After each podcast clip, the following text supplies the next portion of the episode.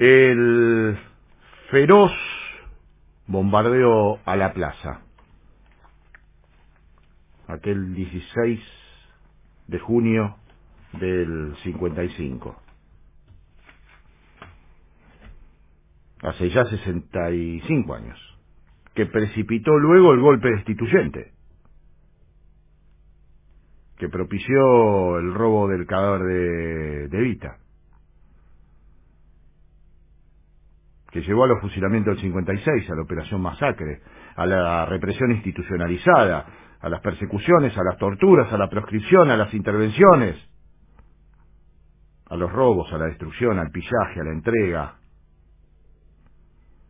El 55 como preludio feroz de lo que vino después, el 76. Y fue allí a partir de ese bombardeo cruel en el que se testimonió el odio y se materializó con crudeza inusitada. El instinto homicida se propagó a sus anchas. Todo eso, con tamaña crueldad, fue la respuesta reaccionaria, asesina de los sectores del privilegio a lo que era el advenimiento, con sus complejidades, de un país nuevo el país del estatuto del peón, el país del pleno empleo, el país de la industrialización creciente, de la más virtuosa distribución de la riqueza, el país nuevo de la independencia económica, y que plasmaba en la Constitución Nacional, aquel texto magno creado por Arturo Sampay en el 49, los derechos sociales, los derechos de los trabajadores, de los niños, de la ancianidad.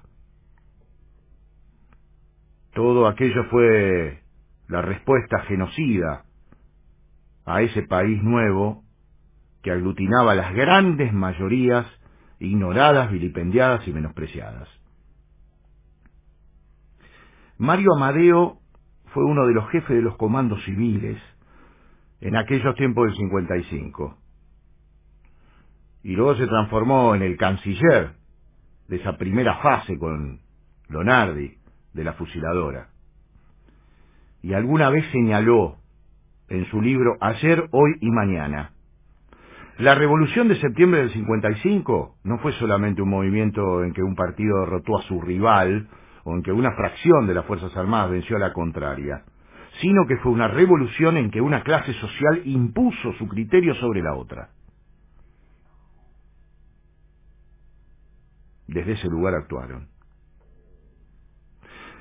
El Tano Salvador Ferla, gran historiador, gran historiador, con libros profundos, pero además llenos de, ironía, y con testimonios muy poderosos, decía al respecto, los unificaba a estos genocidas el odio por el peronismo, un odio clasista y en gran medida racista. Su mística es la lucha contra la clase obrera, contra los negros, quienes se representan como la encarnación de la subversión y el desorden, de la incultura y la incapacidad.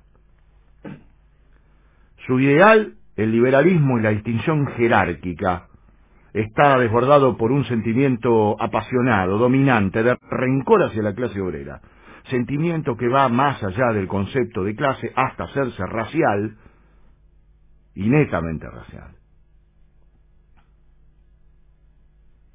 El 14 de junio de 1940, la División 87 del 18 Ejército Alemán Nazi, al mando del general von Kuchler, ingresaba con sus tanques a París para ocupar la ciudad. La historia cuenta que por ese tiempo, por esos días, Pablo Picasso estaba en París. Había escapado del franquismo después de la Guerra Civil Española y a pesar de la invasión nazi, decidió quedarse en París. Cuenta la historia que por esos años, por aquel tiempo, la Gestapo hizo una redada en su apartamento porque se rumoreaba que Picasso también colaboraba con la resistencia francesa. Al ingresar al estudio parisino de Picasso y al ver un boceto del Guernica, el oficial nazi preguntó, Un oficial nazi preguntó, ¿esto es obra suya? A lo que el artista simplemente le contestó, no, ustedes lo hicieron. Por eso si, si alguien pregunta quiénes perpetraron el bombardeo genocida del 55,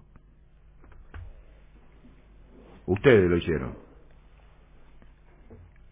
Los antipatrias, los cipayos, los que creen que la patria se forja desde el sometimiento y la explotación. El sacrificio de las víctimas retumban en la memoria popular. Son ellos quienes siguen inspirando el compromiso permanente, la lucha abnegada de millones por un país más fraterno y más justo. Un país como aquel, bombardeado, en el que imperaba la igualdad.